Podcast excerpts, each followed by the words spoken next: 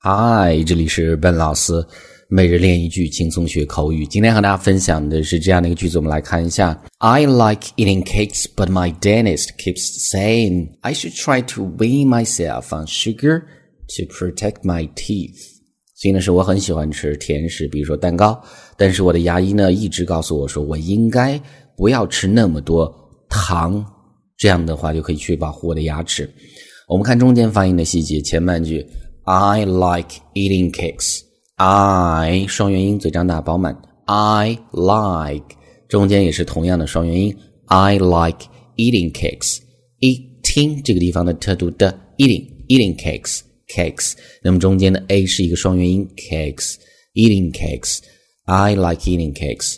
But my dentist keeps saying 停，这是一个意群，但是我的牙医呢一直说 my 双元音 my I。 dentist dentist dentist，美式发音中间的 t 发为含糊的的 dentist。But my dentist keeps saying keeps saying a y 是一个双元音，嘴角往两边张开 a saying。But my dentist keeps saying I should try to wean myself。停，这个一群可以稍微听一下啊。I 双元音，I should try D 没有读出来，I should try try Y 是一个双元音，to wean myself on。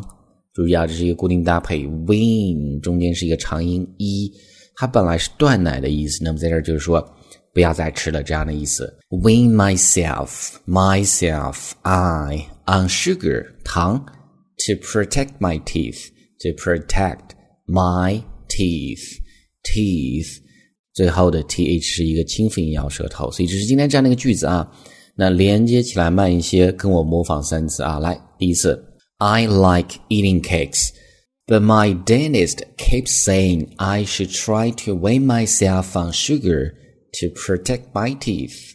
第二次，I like eating cakes, but my dentist keeps saying I should try to wean myself on sugar to protect my teeth。最后一次，I like eating cakes, but my dentist keeps saying I should try to wean myself on sugar to protect my teeth. All right, guys. 所以这是我们今天这样的一个句子啊。那最后呢，依然提醒大家去关注我们的微信公众平台，呃，英语口语地道说，点击关注，获取每日一句的发音打卡的练习。这里是本老师，I'll talk to you guys next time.